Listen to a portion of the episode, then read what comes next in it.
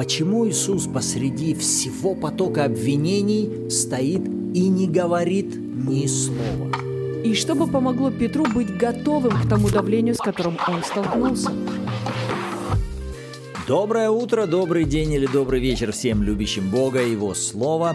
Сегодня мы завершим с вами 14 главу Евангелия от Марка. Откройте ваши Библии, прочтем с 60 по 72 стихи. И, друзья, мы рады тому, что вы приняли это решение развиваться в ваших отношениях с Богом и наслаждаться Его Словом вместе с нами. Добро пожаловать! Вы на канале Арим. С вами Руслан и Ирина Андреевы, и это подкаст «Библия. Читаем вместе». Отец, во имя Иисуса, мы благодарим Тебя за это время, и мы снова говорим, что мы осознаем, что без Тебя мы ничего делать не можем, и понять ничего в Твоем Слове мы также без Тебя не можем. Поэтому просим, Святой Дух, наставь нас на всякую истину. Мы открываем себя, чтобы принимать Твои наставления, учения, увещевания, поговори с нами из Твоего Слова, о том, о чем с нами нужно поговорить во имя Иисуса. Аминь. Аминь. Итак, с 60 стиха. Тогда первосвященник стал посреди и спросил Иисуса, «Что ты ничего не отвечаешь? Что они против тебя свидетельствуют?» Но он молчал и не отвечал ничего. Опять первосвященник спросил его и сказал ему, «Ты ли Христос, Сын Благословенного?» Иисус сказал, «Я, и вы узрите Сына Человеческого, сидящего одесную силы и грядущего на облаках небесных». Тогда первосвященник, разодрав одежды свои, сказал, «На что еще нам, свидетелей? Вы слышали богохульство, как вам кажется?» Они же все признали его повинным смерти. И некоторые начали плевать на него, и, закрывая ему лицо, ударяли его и говорили ему «Прореки!» И слуги били его полонитом. Когда Петр был на дворе внизу, пришла одна из служанок первосвященника и, увидев Петра, греющегося и всмотревшись в него, сказала «И ты был с Иисусом Назарянином». Но он отрекся, сказав «Не знаю и не понимаю, что ты говоришь» и вышел вон на передний двор, и запел петух. Служанка, увидев его опять, начала говорить стоявшим тут, «Этот из них». Он опять отрекся. Спустя немного стоявшие тут опять стали говорить Петру, «Точно ты из них, ибо ты галилеянин, и наречие твое сходно». Он же начал клясться и божиться. «Да не знаю человека сего, о котором говорите». Тогда петух запел во второй раз. И вспомнил Петр слово, сказанное ему Иисусом, «Прежде нежели петух пропоет дважды, трижды отречешься от меня», и начал плакать. Итак, в этих стихах мы видим с вами события, которые происходят с Иисусом на судебном заседании Синедриона и с Петром во дворе дома первосвященника. И первое, что меня привлекло, это разговор первосвященника с Иисусом. Помните, стихами выше мы уже видели, что Иисуса обвиняют то в одном, то в другом, и всех обвинений в его адрес как бы было недостаточно для того, чтобы приписать ему, так сказать, наивысшую меру наказания – смерть. А Иисус прежде все это время стоял и молчал, не оправдываясь, не защищаясь не отрицая всего того, что о нем сейчас лжесвидетельствовали. Поэтому и первосвященник задает ему вопрос, почему ты ничего не отвечаешь? Вот они против тебя свидетельствуют. Ну, давай, оправдывайся, говори в свою защиту. Интересно, что Иисус совершенно не пытается как-то оправдаться перед этим человеком. Одна из причин – это потому, что он знал, что это будет происходить. И потому что даже если бы он сейчас начал себя оправдывать, он понимал, это не поможет. Потому что если какой-то человек закрыл себя в первую очередь от того, чтобы что-то слышать или понимать от Бога, то от меня он тем более ничего не будет желать слышать. Если человек в своем сердце заранее решил, что ты виноват, то как бы что бы ты ни говорил, ты все равно останешься виновным. И эти люди, они привели сейчас сюда Иисуса не для того, чтобы, скажем так, услышать учение. Нет, они уже заранее знали, для чего они сейчас сюда его привели. Это не то, чтобы Иисус, если ты сейчас себя оправдаешь, ну хорошо, мы тебя отпустим. Они вообще не собирались его отпускать, и Иисус это знал. И реакция поведения Иисуса также показывает мне в данном случае, что далеко не во все диалоги нам нужно вступать. Даже когда тебя обвиняют в том, чего ты не делал, есть моменты, когда тебе просто нужно молиться за этих людей, предоставив их в руки Бога. Не со всеми собеседниками мне надо вступать в диалоги, собеседоваться с ними. Но совершенно каждую личность мне важно приносить перед Богом и молиться и ходатайствовать за сердце этого человека. А если мы вспомним с вами Исаию 53 главу, то тогда мы более ясно сможем увидеть причину, почему все-таки Иисус сейчас стоит и молчит. Единственный, кто сейчас наиболее ясно понимает, кто он во всех этих событиях, это именно Христос. А Христос сейчас рассматривает себя как заместительного агнца. В седьмом стихе он говорит, «Как овца виден он был на заклане, и как агнец пред стригущими его безгласен, так он не отверзал уст своих». Понимаете, Христос сейчас молчит не потому, что ему нечего сказать, а потому, что он пришел в согласии с волей Божьей о нем, как о заместительном агнце. Иисус сейчас стоит и верой соглашается с чем? С тем, что Он сейчас принимает на себя грехи всего мира. Понимаете, его ум мог говорить, ты ничего достойного смерти не сделал. Тебя сейчас несправедливо унижают, над тобой сейчас несправедливо совершают суд. Тебе надо отстаивать свою правоту, доказывать свою правоту. Но Иисус понимал, что сейчас он не может оправдываться. Почему? Потому что на него возлагаются грехи всего мира. Буквально на самом деле он признает, я сейчас не могу оправдываться. Почему? Потому что я все больше и больше становлюсь виновным не из-за того, что я сделал, а потому что я беру на себя грехи всего мира. Повторюсь, кто-кто, Иисус сейчас имеет это откровение о себе, как об агнце. 53 глава Исаи для Иисуса является наиболее актуальной сейчас. И после следующего каверзного вопроса первосвященника «Ты ли Христос, Сын Благословенного?» Иисус отвечает «Я, и вы узрите Сына Человеческого, сидящего одесную силы и грядущего на облаках небесных». И вот здесь я хотел бы обратить внимание как на слова Иисуса, так и на реакцию первосвященника.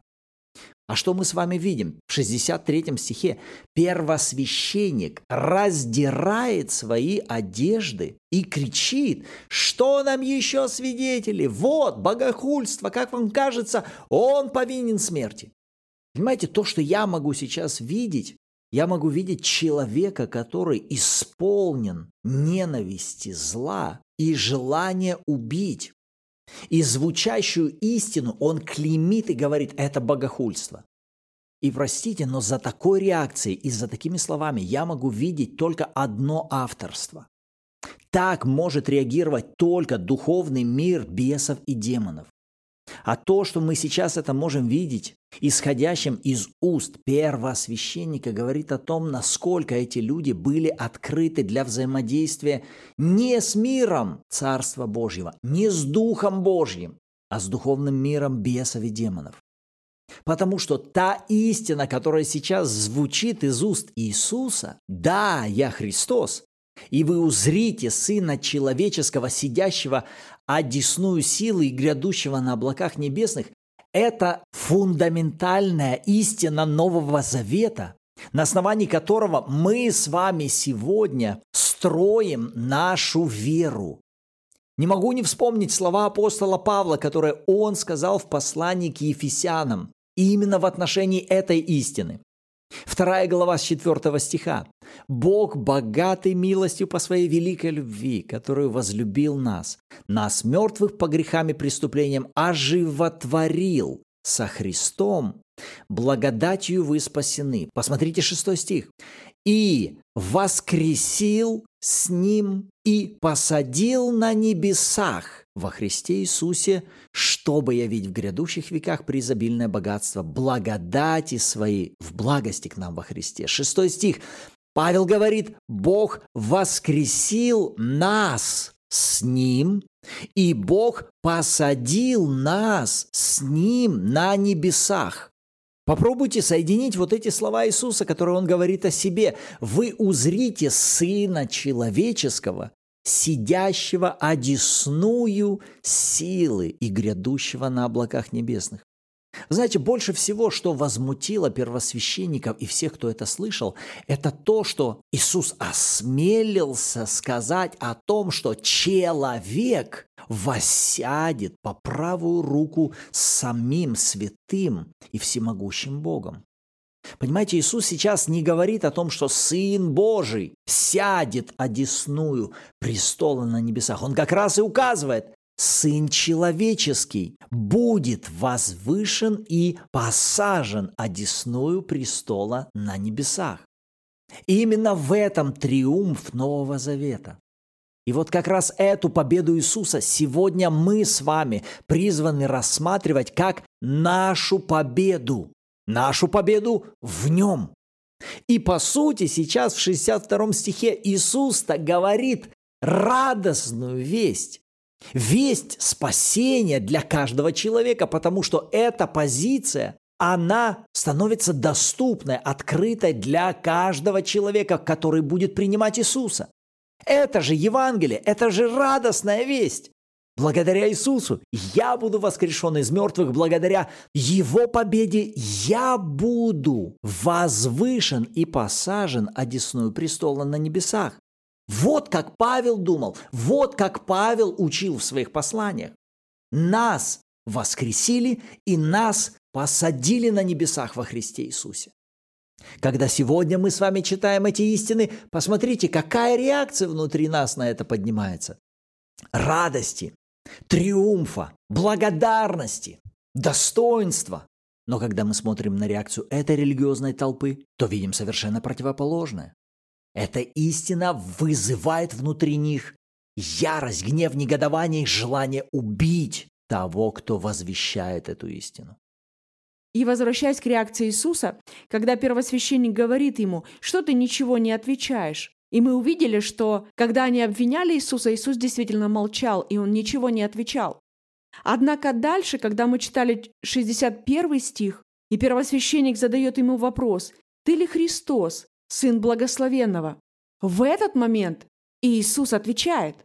И мне стало интересно, почему в первом случае он молчал, а сейчас он говорит. Посмотрите, что именно он говорит. Он говорит истину. Он говорит истину о себе, и он говорит истину о грядущих событиях. И я увидела две цели, почему он таки говорит это сейчас. Первое – это открытая проповедь Евангелия. Он говорит, ребята, вот что будет. Вот кто я, и вот события, которые вас ждут. Они будут. И это тоже была благая весть для них. То есть в данном случае Иисус возвещает события будущего. Но еще вторая цель. Смотри, вторая цель, почему сейчас он это говорит, это для того, чтобы помочь самому себе. Потому что сейчас для него это также провозглашение веры. Для него сейчас это пророчество о том, что его ждет в будущем. Это напоминание своей душе, во-первых, кто я, что сейчас происходит, и вот что будет в будущем. То есть смерть – это не конец. И я увидела, что сейчас Иисус находится под этим сильным давлением. И для нас с вами это урок. Как нам вести себя во время давления? Это не просто стоять молча, принимая это давление на себя, но отвечать «вот кто я в истине». Бог любит меня, Бог защищает меня. Вот что будет со мной в будущем. Когда, может быть, вы узнали плохую весть с работы, или вам пришли результаты ваших анализов, и они отрицательные, или вы услышали сейчас какую-то новость, которая угрожает вашему ребенку. Это не время молчать, друзья. Это время отвечать. Я возлюбленный ребенок Божий. Это время отвечать этим событиям, этому давлению, что я и весь мой дом, мы спасаемся, мы познаем истину, мы живем под кровом Всевышнего, под тенью Всемогущего, мы покоимся. Это время отвечать, что мои дети находятся под защитой оградой Божьей. И это будет нам помогать. Помогать держать свой фокус на истине, помогать питать свою душу истиной, не уводить ее куда-то в сторону, в саможалость. Это не поможет, друзья. Помогает именно истина. Иисус это знал. И в данном случае он воспользовался этой возможностью, чтобы не только благовествовать им и сеять, продолжать сеять семя Евангелия даже посреди такого давления, но при этом он и назидает свою душу, он напоминает своей душе. Ты не будешь сейчас ныть и жаловаться, нет. Вот кто я в истине, вот куда мы идем, вот что с нами будет, вот что предстоит нам пройти. И таким образом стоять и отвечать в истине возможно только тогда, когда эта истина, она пребывает внутри тебя. Она не просто в твоей голове, она внутри твоего сердца.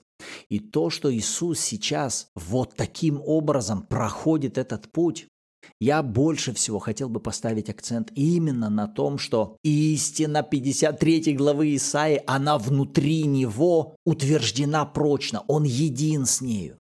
И я крайне рекомендовал бы вам, попробуйте вот сейчас, остановите, поставьте на паузу это аудио и перечитайте еще раз 53 главу Исаи, чтобы увидеть там Иисуса, а затем снова сейчас прочтите эти же 12 стихов из Марка, которые мы с вами прочли, чтобы в этих стихах увидеть Агнца и исполнение, начало, можно так сказать, исполнение вот этих пророческих слов, прочитанных вами в Исаии. Потому что тогда вы совершенно по-другому увидите эту картину. Тогда мы с вами не просто будем смотреть на события подлых людей, которые сейчас вот так варварски ведут себя с Иисусом. Мы не просто будем смотреть на то, как жестоко ведет себя вот это собрание, которое начинают плевать в лицо Иисуса, закрывать ему лицо, бить и издевательски говорить, а ну давай прореки, кто тебя ударил. Если вы будете рассматривать все эти события через 53 главу Исаи, то тогда вы увидите совершенно другую картину. Тогда перед вами как раз будет описание событий, когда Бог возлагает на Него грехи всех нас. Откройте еще раз 53 главу, 5 стих. «Он изъязвлен был за грехи наши и мучим за беззаконие наши. Наказание мира нашего было на нем, и ранами его мы исцелились.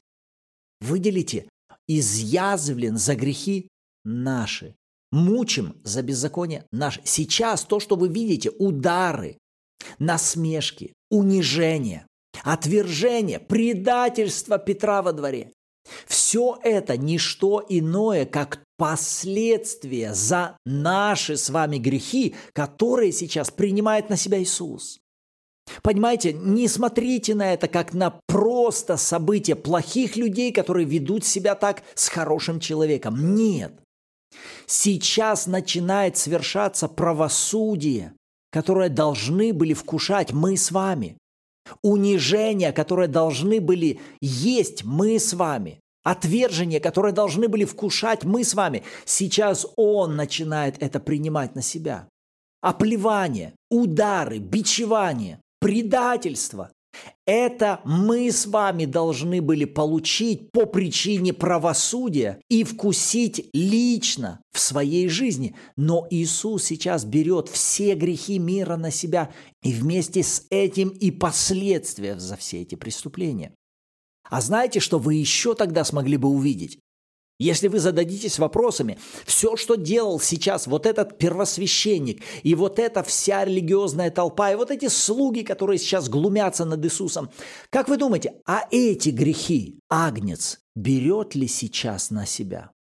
Будет ли он расплачиваться и за эти грехи, за грехи этих людей? Ответ – да. Знает ли об этом вся эта религиозная толпа? Нет. Почему? Истины о Христе нет в них. Поэтому они настолько открыты для влияния демонического духовного мира. И когда мы даже выйдем сейчас во двор и посмотрим на Петра и то, что с ним происходит, а мы снова с вами видим человека под давлением, который в результате таки ломается и отрекается дважды от Христа. Если бы Петр знал, что и его грех отречения его грех предательства Иисус сейчас берет на себя и расплатится ценой своей крови, то Петр тогда совершенно по-другому мог бы проходить этот путь. Взирать на происходящее событие. Благодаря чему? Благодаря пребывающей внутри него истине. А возвращаясь к Иисусу, мы видим, кто-кто, но он имел внутри себя откровение из 53 главы Исаии. Как о том, кто он, что с ним должно произойти сейчас, и также здесь в Исаии он знает, что его ожидает в будущем. Он стоял на этой истине, он держался этой истины, он говорил в соответствии с этой истиной. А Исаия 53 глава заканчивается чем? На подвиг души своей он будет смотреть с довольством, и через познание его он, праведник, оправдает многих, и грехи их на себе понесет. Он узрит потомство долговечное, и воля Господня благоуспешно будет исполняться рукою его.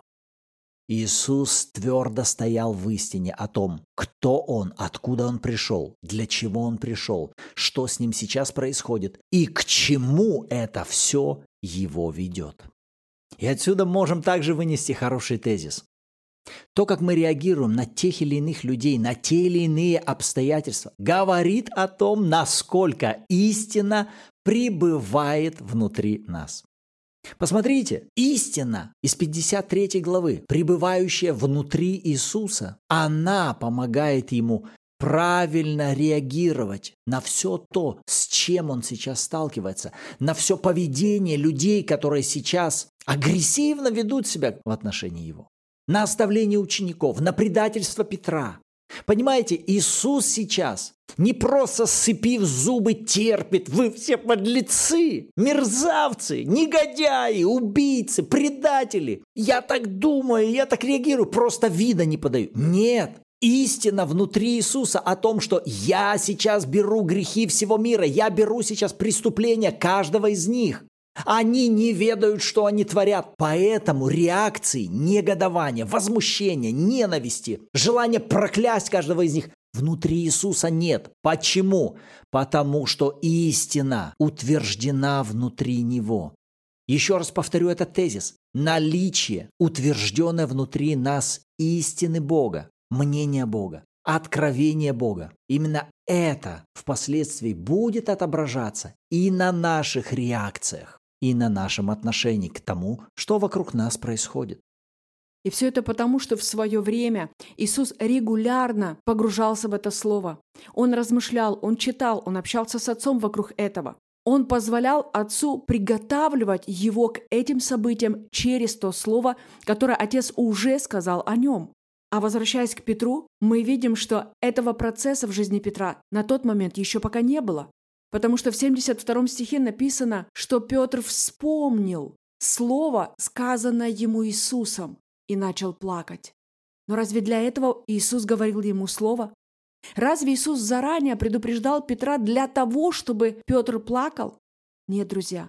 Иисус предупреждал его на будущее для того, чтобы помочь Петру войти во взаимодействие с этим словом и стать приготовленным к этим давлениям, то есть он знал это слово. Знание слова не дает силы, чтобы пройти обстоятельства.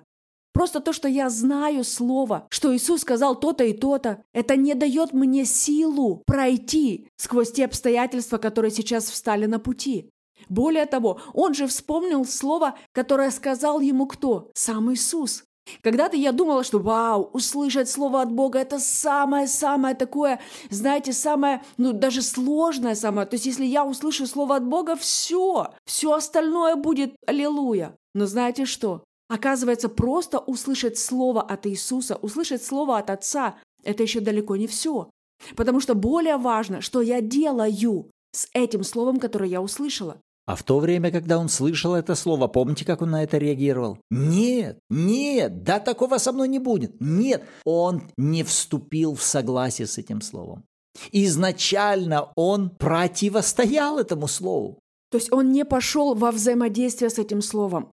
И если вы регулярно слушаете наши подкасты, и если вы проходили какой-то из наших онлайн-курсов, посвященных тому, как взаимодействовать с Богом через Его Слово, то вы понимаете, что недостаточно просто даже услышать или прочитать Слово Божье, а важно именно пойти в то самое взаимодействие, в дальнейший диалог с Отцом вокруг этого Слова задавая вопросы Богу, сохранять состояние смирения с желанием послушаться и исполнить то слово, которое Он говорит. Когда мы размышляем с вами над Словом Божьим, именно размышления приносят нам откровение. А откровения как раз-таки дают ту силу для того, чтобы мы проходили те или иные обстоятельства. Именно откровение от Бога делает нас дерзновенными и смелыми, когда остальные могут разбегаться. Но у Петра не было этого взаимодействия. Именно поэтому мы читаем эту реакцию. Он начал плакать. В его сердце было глубочайшее сожаление о соделанном. Но даже при всем при этом, друзья, мы с вами знаем, что Иисус никогда от нас с вами не отрекается. И когда Иисус воскреснет, Он обязательно вспомнит «Позовите мне и Петра». Потому что Его благодати, Его любви, друзья, ее намного-намного больше, чем наших с вами ошибок.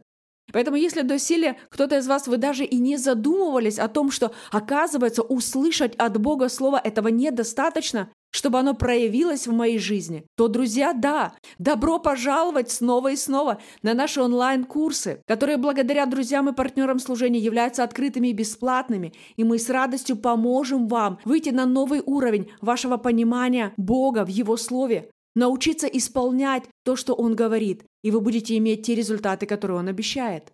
Так что всем добро пожаловать. Вот те мысли, на которые Господь обратил наше внимание, а на что Господь обратил внимание ваше в этих стихах, и как вы думаете, почему Он обратил ваше внимание именно на эти истины? Рады будем почитать вашу обратную связь в комментариях и в чате Bible в Телеграме, где также каждую субботу в 14.00 по киевскому времени у нас проходят онлайн-эфиры в аудиоформате, где вы сможете послушать откровения других участников, при желании поделиться своими и вместе с нами снова погрузиться в атмосферу Слова Божьего. Аминь. Отец, во имя Иисуса мы благодарим Тебя за жертву Иисуса Христа. Мы благодарим Тебя за Твою любовь, проявленную нам в Сыне. Иисус, мы благодарим Тебя за Твой подвиг.